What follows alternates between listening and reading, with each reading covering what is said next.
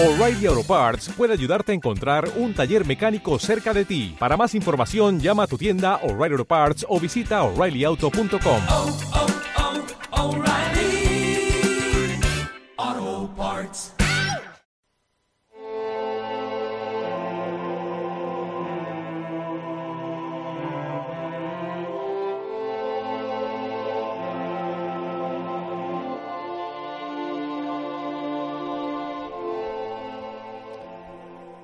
Hoy vamos a hablar de una criatura, de una de esas criaturas paranormales, pero una que ha permanecido en el tiempo con una increíble durabilidad. Es una, es una figura eh, muy curiosa. Estamos hablando del llamado Spring Hill Jack.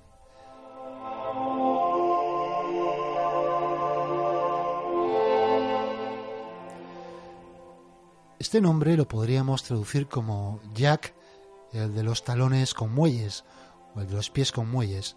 Y luego veremos por qué era conocido este, esta figura, este misterioso ser con este nombre.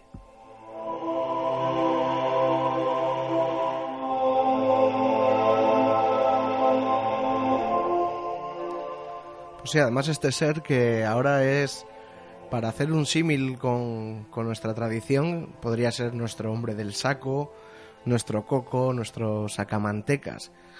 Es decir, hay una, una base cierta, entre comillas, o sea, hubo unos sucesos, hubo relatos, hubo gente que lo vio, pero ahora mismo se utiliza para meter miedo a los niños, si haces, mm, si no te duermes vendrá, y bueno, eh, empieza a contarnos un poco Pues sí, porque como tú decías, es un personaje que pasó de, digamos, de los informes de incluso de la policía a las páginas de los de las revistas de, de, de- de ciencia ficción, entre comillas, de la época. Sí, los primeros cómics, Los incluso. cómics, lo- sí, los Pulp Fiction, que se llamaban, eh, que se llamaban, pues fueron te- protagonizados por él. Y teatrillos de De calle. todo, hubo de todo. Pero hay que avisar eso, que antes hubo informes policiales, incluso gobernadores que generaron, que crearon eh, patrullas ciudadanas Sí, sí, en busca de este ser. Eh, de hecho, este ser, como digo, ha permanecido, esta figura, figuras similares, eh, han permanecido durante tanto tiempo como que esta historia comenzó a principios del siglo XIX, en Sheffield, en Inglaterra, y ha continuado habiendo informes sobre este ser, o seres muy similares, hasta incluso hasta el año 1995. Estamos hablando de casi dos siglos de historias de este personaje, que como digo, eh, no se refiere únicamente a historias ficticias, que es cierto que muchas de esas historias han sido tergiversadas, han sido Sí. adornadas, El paso exageradas, del el tiempo paso del ha hecho mucho daño. pero que continúan, eh, continúa siendo uno de estos eh, personajes que, lo que os- los que estamos dentro del mundo del misterio de vez en cuando nos encontramos a personas absolutamente normales, dignas de crédito, que cuentan encontrarse con seres de características absolutamente asombrosas.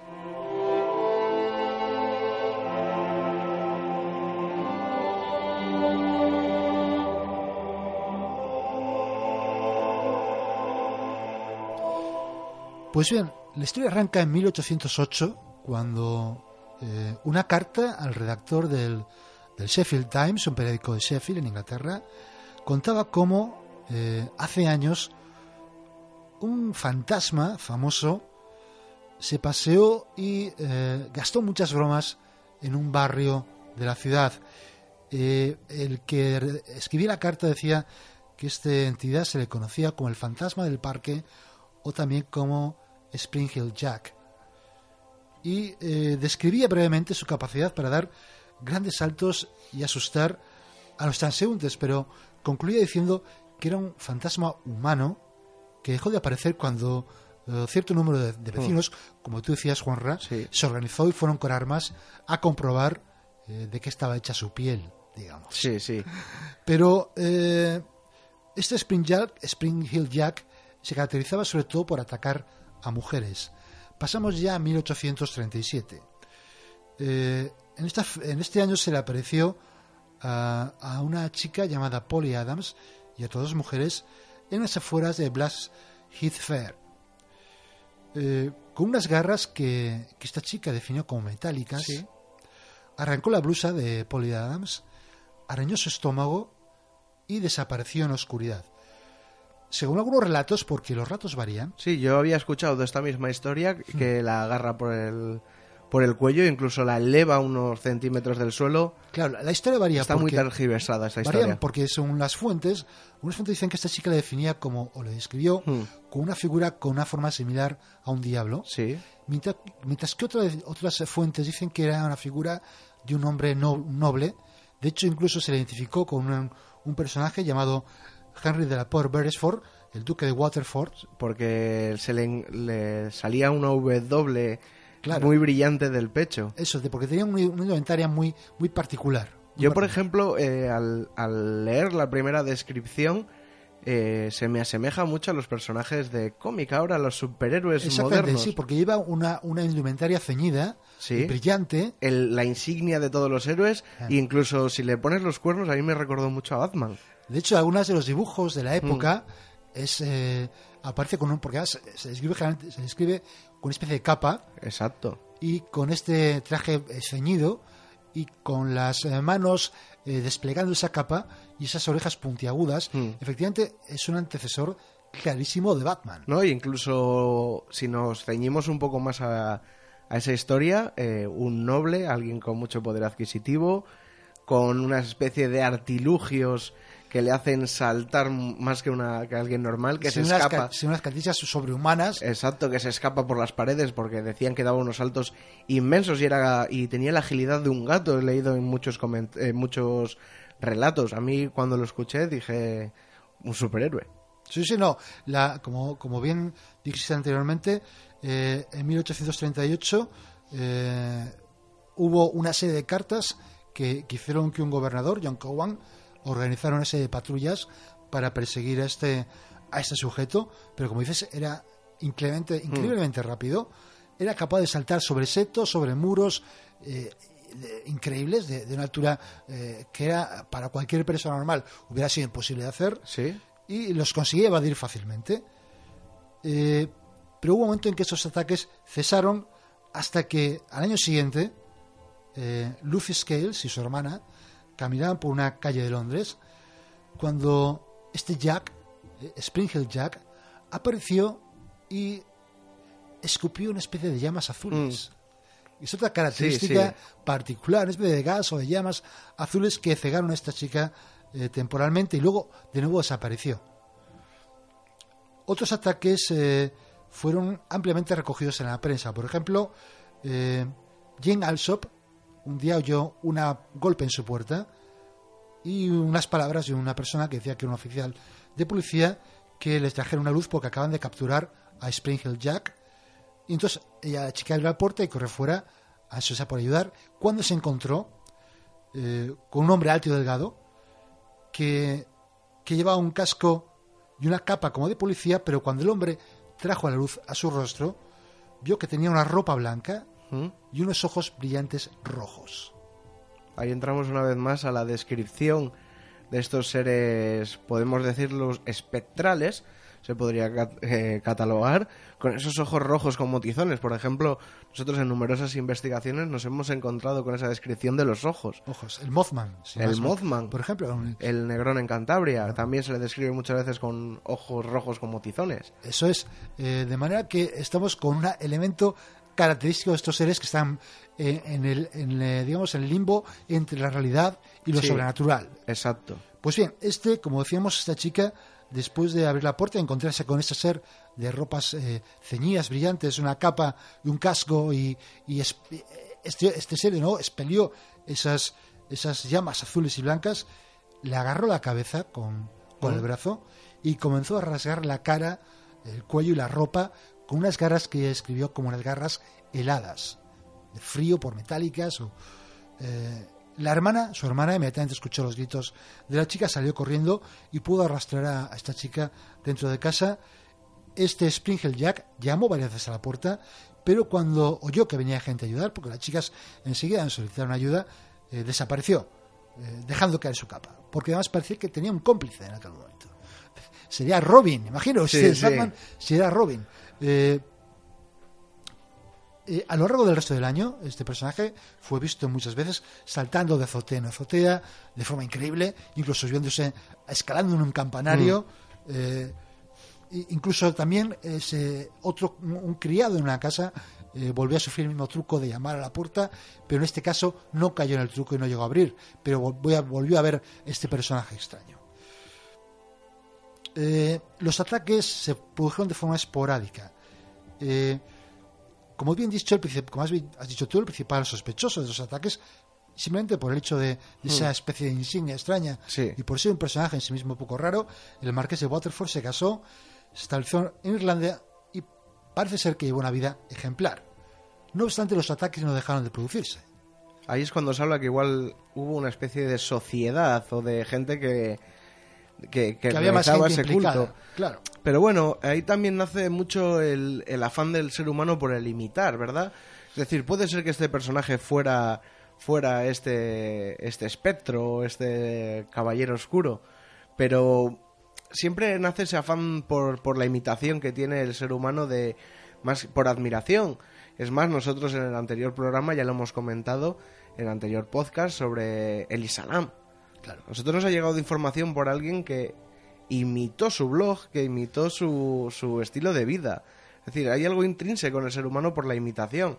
Sí, es muy posible, eh, porque además este, este ser, como, como dijimos antes, eh, ya en los años 1860 y siguientes, ya es cuando empezó a aparecer en estas revistillas, en estos eh, pequeños eh, novel- novelitas de ficción, y ya se transformó de este, de este ser villano que atacaba a las mujeres, se transformó en, eh, en todo lo contrario, sin embargo, se transformó en un héroe que salvaba a, Sí. a doncellas en apuros. O sea, es curioso también la transformación que, que, que se opera en este personaje tan, tan extraño por otro lado. También hay que destacar que en esta época de, de la Londres victoriana, que actuaba en los mismos lugares que Jack el Destripador. Claro. Es decir, y es que se solaparon unos años. De hecho, algunas veces se les, incluso se les, confi- se les confundió la Sí. figura de Springhill Jack con Jack el Destripador, porque incluso se le acusó de- del asesinato de una prostituta, a Por Springhill eso. Jack. De manera que tenía ciertas eh, conexiones o paralelismos con la figura de Jack el Destripador. Bueno, la figura en la sombra con esa capa negra. Eh, aquí son garras en vez del cuchillo, pero sí que es una figura bastante. O sea, que se pueden confundir en, en la oscuridad. Sí, es que más imaginamos siempre pues esa época eh, de, la, de la Inglaterra Sí. victoriana con callejones con muy poca luz o a la luz débil, débil luz de, los Sí, de los lámparas de gas, eh, pues cualquier personaje podía escabullirse fácilmente en las sombras, atacar y desaparecer. Pero ya no eso, sino que también, por lo visto, eh, atacaban en los mismos barrios. Claro, sí, sí, es- digamos que había, había muchas similitudes entre los dos personajes Un modus operandi parecido. y que además es posible también que la propia leyenda popular los fuera confundiendo Sí. y fuera, eh, digamos, añadiendo características de un personaje Al otro. al otro, que es muy, es muy habitual. Pero a la vez que, que mientras Jack el Destripador su historia terminó, en un momento en un- una fecha concreta, hemos dejado de matar, no se sabe muy bien por qué. En su día tuvimos un, Sí, en la temporada anterior estuvimos hablando con Tomás Amparán, el Tomás que Amparán. es un gran experto en el tema y un gran aficionado. Entonces, eh, él especuló con que si el, el propio Jack el Destripador se llegó a suicidar, o, o incluso se habló también que se pudo haber emigrado a Estados Unidos. Exacto. El caso es que eh, Jack fue visto en, en- saltando por las calles de, de las calles y los tejados también de Liverpool en 1904. Y aparte de esa fecha, en Inglaterra se aparece durante cerca de 70 años. Sin embargo, no sabemos por qué en ese momento había dado el salto a Estados Unidos. Otra inmigración podría Otra ser. inmigración. También puede ser que como, como ya este- el destripador, pues también hubiera migrado. Pero en Estados Unidos ya se había visto algo similar a Spring Hill Jack en Louisville en 1880. Se le describió como una- un personaje alto, con orejas puntiagudas y nariz y dedos largos. Vestía, como en Inglaterra, una capa, un casco y un uniforme brillante. Además, igualmente, abordó mujeres, rasgó sus ropas y emitió llamas de color azul. Un personaje exactamente igual al inglés, que pudo tratarse de una especie de imitación o de ser. contagio de una historia a otra. Eh, ya en 1938, entre 1938 y 1945, parece ser que, hu- que hubo docenas de apariciones en el área de Cape Cod, en Massachusetts. Eh, por ejemplo, en, en Provincetown, que eh, sus saltos obligaron, en una ocasión, a los peatones de una calle a salir de la acera. De los saltos, porque pasaba por la calle pegando saltos. Hmm. Saltos de unas dimensiones eh, increíbles. Y cuando un perro la acorraló, eh, y el propietario de- del animal le disparó a Jack con una escopeta, sabemos que en Estados Unidos No se andan con no chiquitas. se andan con tonterías. El testigo dice textualmente: La maldita cosa solo se rió y saltó mi alambrada de ocho pies en un salto. Ocho pies son más de dos metros. Sí, sí. En Houston, en 1953, seguimos con apariciones de este personaje. Una sombra fue vista cruzando un césped por tres personas que levantaron la vista cuando vieron a esta sombra saltar por encima de un árbol. Describieron, describieron al hombre como eh, alguien que tenía una especie de alas, que usaba ropa también apretada y una capa. Y además era un personaje muy alto y estaba rodeado de una especie de luz. Este es un caso especial porque inmediatamente después eh, desapareció en la oscuridad y entonces se escuchó una especie, se escuchó una especie de silbido eh, por encima de los tejados y surgió el silbido parece, parece que había sido hecho por un objeto brillante con forma de torpedo que desapareció en el aire.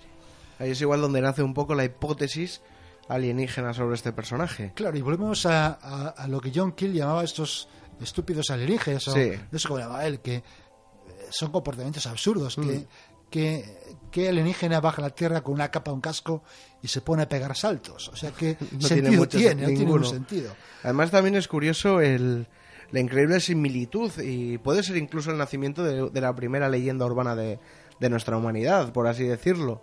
O sea, la, la, la risa. Porque si el que le dio el escopetazo le escuchó reírse. Ajá. Y creo recordar que también leí que en el- cuando se identifica como un policía, también cuando se alumbra con el farolillo se ríe, es una risa malévola y es cuando muestra su rostro. Es decir, eh, parece que también tiene un modus operandi entre comillas. También es posible que las historias se fueran adornando entre ellas para generar Sí. un personaje. También, es posible. Pero parece curioso cómo de un lado al otro eh, se haya generado esa Sí, historia. eh, paralelismos de, testigos que cuentan cosas muy, muy similares. Pero es que más seguimos. Eh, porque durante la década de 1970 habíamos dicho que la última aparición en Inglaterra fue en 1904. Pues en, en los años 70 eh, este personaje, Spring Hill Jack, aparece tanto en Inglaterra como en Estados Unidos. En Estados Unidos, en 1973, una familia en Sydney, en Carolina del Norte, informó que habían visto a un hombre de pelo largo, con orejas puntiagudas y brillantes ojos rojos, que daba saltos estimados entre 50 o 60 pies, es decir, entre 15 y 20 Sí, metros. nada. Nada que, que conozcamos hoy, hoy en día que lo haga. Nada. En 1979, más de una docena de residentes en la ciudad del pueblo de Plano, en Texas, vieron a una criatura que la describieron como de 10 pies de alto, es decir, 3 metros de alto, Sí. con orejas puntiagudas, que cruzaba un campo de fútbol con solo, con solo unos cuantos pasos. Ellos lo describieron como eh, los mismos, eh, la misma sensación de los pasos que daban los astronautas en la Luna. Pasos gigantescos. Da la sensación enormes. también esa descripción de un hombre lobo.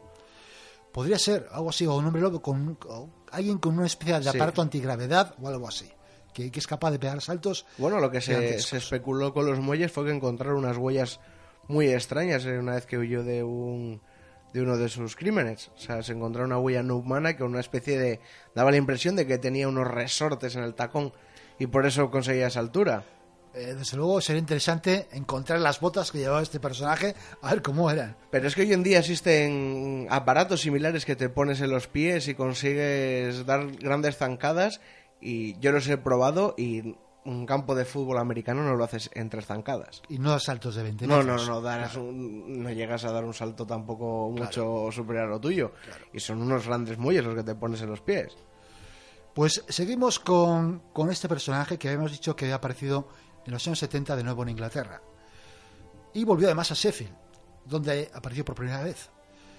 Eh, los residentes de, de Attercliffe comenzaron a quejarse de un vagabundo de ojos rojos que atacaba a las mujeres y golpeaba a los hombres. Otros testigos lo vieron saltando entre los tejados, incluso caminando por los lados de las paredes. O sea, casi como un personaje de estos clásicos endemoniados Sí. que es capaz de, de caminar boca abajo por las paredes. Igual que, que en los primeros años de su aparición, un grupo de, de hombres armados, que en este caso eran policías, lo persiguió, casi lo atrapó, pero una vez más se desvaneció casi en el aire y desapareció. Más tarde, en 1986, un exoficial del, del ejército británico llamado Marshall, esta es una historia muy curiosa, ¿Mm? estaba en South Herefordshire montando en bicicleta por una carretera eh, rural muy tranquila, por la típica de un pueblo de Inglaterra, muy cerca de la frontera con Gales. Eh, de repente notó un movimiento a un lado de, de los campos que estaban a su izquierda y se sorprendió al ver a un hombre que venía hacia él saltando sobre los setos de ese campo de un solo salto. El hombre llegó hasta la carretera, golpeó al, al tal Marshall, le tumbó en el suelo, el, la- el golpe le dejó una, una huella roja en su cara y con las medias desapareció. Es decir, un, un comportamiento que no tiene ningún sentido. No, no, es que sentido Seas tú cero. un ser sobrenatural, seas un extraterrestre, sea lo que seas. Tú vas, tú, ves un- tú eres un extraterrestre, un ser sobrenatural, que ves a un tío en bicicleta, te acercas, le sueltas una bofetada y, Y te, te largas, vas. y te vas. Claro, eh, Lo absurdo. lo absurdo, porque eh, tampoco tiene sentido que, que una persona, un exoficial del ejército británico, se invente algo así. Primero porque lo único que puedo hacer es caer en el ridículo. Segundo, eh, lo que conseguiría es que poca gente le creyera. Sí, exacto. Poca gente le creyera. Pues bien, eh, el informe más reciente, y quizás uno de los más escalofriantes, de una criatura eh, de este tipo, proviene de una escuela primaria en West Surrey. Eh, lo ven los niños y solo lo ven allí en la escuela. Lo escriben como todo negro, con ojos rojos y con un divertido traje que tiene insignias. También dicen que le ven correr tan rápido como un coche y que se acerca únicamente a los niños con el pelo moreno y les dice te quiero.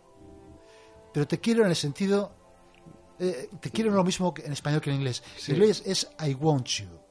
Es decir, te quiero en el sentido de poseer. Sí. Sí, sí, lo he entendido, lo he entendido. Es mucho peor que no es un te quiero de amor. No es un I love you. Es, no es un I love you, es un I want you. Te quiero para mí. Eh, ¿Y cuántos testigos lo vieron? Varios niños, son niños, es una especie de fantasma que ven Sí. los niños en una escuela. Eh, en todo caso, eh, como bien has dicho, puede que este personaje sea sobrenatural, extraterrestre, o que sea una, una invención colectiva o ¿Mm? de ver- diversos sucesos distintos. Se ha formado una leyenda alrededor de él. Eh, en todo caso, no, no, no parece creíble que sea una broma continuada durante Tantos casi años. 200 años. No. Una, una, una broma de este tipo no parece, no parece posible. Bueno, a ver. Por diversos imitadores Una- continuados. Sí, una tradición en eh, una familia, una tradición en un colectivo, una tradición en un pueblo. es cierto que, que pero muchos años. Es cierto que, como bien has dicho, tiene unas características, todas las, o casi todas las, los testimonios, tiene unas características con las que se podría hacer una especie de retrato robot, ¿no? Sí. Es un personaje alto, con capa, con un traje eh, ceñido, brillante, orejas puntiagudas casi siempre, y sobre todo ojos rojos como tizones, ¿no? Es que esa descripción y que es capaz de unas proezas atléticas, de unas capacidades eh, sobrehumanas que, que no son reproducibles por ninguna persona y de momento por ningún artefacto. y por tanto por ningún Y, artefacto. y estamos 100 años por delante, 100, Claro, casi Cien- 200. Casi 200 años desde la primera aparición. Por eso. Eh, como has dicho, sí que recuerda, sobre todo los, los ojos rojos, estos personajes que hemos, eh, como tú has dicho, hemos investigado aquí en Cantabria, que yo supongo que habrá en muchas partes de España. Es que también los por la- de, o los negrones de, Sí. de maíz. Pero por ejemplo, por el por la descripción también me recuerdan mucho, salvo las orejas puntiagudas, a los Hatman, a los hombres sombra que te aparecen de negro con la capa, pero en vez de, de, de esas orejas puntiagudas llevan un sombrero de copa, pero los ojos siguen siendo rojos como tizones y son bastante agresivos, al igual que este. Está claro que, que el dato de los ojos rojos como, como brasas o como tizones es una característica común de, esas, Hmm. de estos seres que yo calificaría más como sobrenaturales que absolutamente materiales o reales. Podría ser lo que ahora conocemos como demonios, que Sí. en otra época fuera simplemente esto. Eh, efectivamente, yo creo que es, que es forma parte de, de lo que un eh, James Harper, creo que se llama James Mm. Harper, eh, denominada la realidad deimónica. Es Sí. decir, los, los demonios que, que la religión católica lo ha- los ha relegado a, a seres, eh, a, a ángeles caídos, a súbditos de, de- de Satanás o de Lucifer. Sí. Antiguamente los daimones o los demonios eran algo más, eran toda una pléyade de, de seres Sí. que participaban de una naturaleza medio humana, medio sobrenatural, Incluso medio con- material, medio inmaterial, Incluso con nombres y apellidos. con nombres y apellidos que, que formaban parte de una especie de, de- de- de mundo paralelo o de universo paralelo que a veces se entrecruzaba, Mm. se entrecruzaba con, Con el nuestro, con el nuestro. y que tenían o que características no necesariamente buenas ni necesariamente malas. No, simplemente eran demonios y había demonios buenos y demonios malos. Claro, y que actuaban a veces bien y a veces mal, que Sí. es que estaban bromas. Estamos hablando de, de todos personajes de ese mundo de, de los Mm. duendes, de las hadas, de los gnomos, de Encantabria, una Asturias, de las Sanas, de las Anjanas, es- todos esos personajes que eh, el mundo que hemos olvidado ya, que hemos dejado, eh, los tenemos muy presentes, eh, casi siempre a- asociados a lugares geográficos determinados, a bosques determinados, quizás a un árbol, quizás a una montaña, donde ahí quizás tenían su refugio, sobre todo también asociados a aguas, a fuentes, a lagos, a lagunas. Y curiosamente hoy en día eh, muchos de los fenómenos que este programa, muchos de los programas estudiamos y estamos apasionados por ellos, aparecen también relacionados con lugares concretos Sí, con eh, incluso con masas de agua concretas, pantanos. Eh, los pantanos siempre tienen alguna criatura, siempre tienen una leyenda, Los lagos. extrañas. Los lagos siempre tienen. Mm. eh, es decir, las fuentes. las fuentes. Yo creo que esto no se trata de seres, este Spring Hill Jack, yo creo que es otro de estos seres que, que forman parte de este universo de incomprensibles que posiblemente nunca lleguemos a saber de qué se trata, porque posiblemente formen parte de incluso de nuestro inconsciente, de lo que Carl llamaba inconsciente colectivo, que deja, no deja de, eh, o sea, no significa que no tengan una materialidad en determinadas ocasiones, pero que siempre nos resultan inaprensibles y se nos escapan entre los dedos como el agua prácticamente.